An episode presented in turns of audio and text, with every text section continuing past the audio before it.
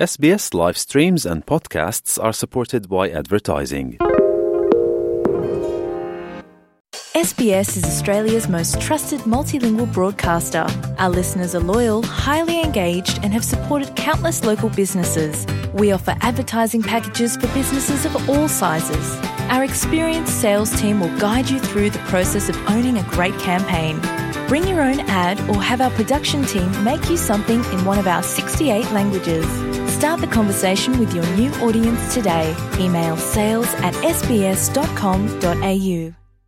É a Luciana e ouvintes da SBS, uma vez mais em Portugal, depois de quase um ano, todo o ano passado, em seca severa ou extrema em todo o país, agora chuvas diluvianas. Tinha sido assim por duas vezes ao longo de uma semana há um mês em Lisboa e na zona adjacente de Algés, Oeiras. Foi eh, especialmente complexa a situação em Algés, onde dezenas de lojas tiveram de fechar por mais do que uma semana. Algumas ainda nem sequer reabriram.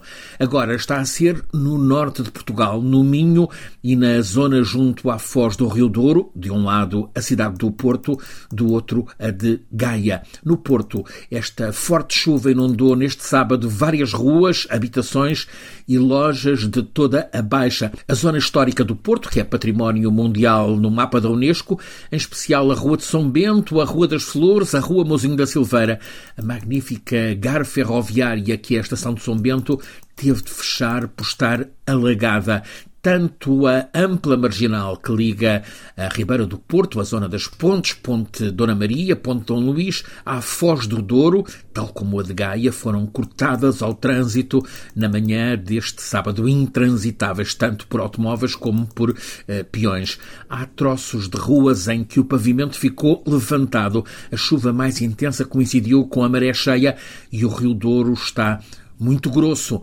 daí não ter havido escoamento eficaz das águas. De resto, várias zonas no percurso português do Rio Douro estão em alerta, por exemplo, a zona do vinho do Porto, a zona da Régua, estão em alerta porque o Douro vai muito cheio.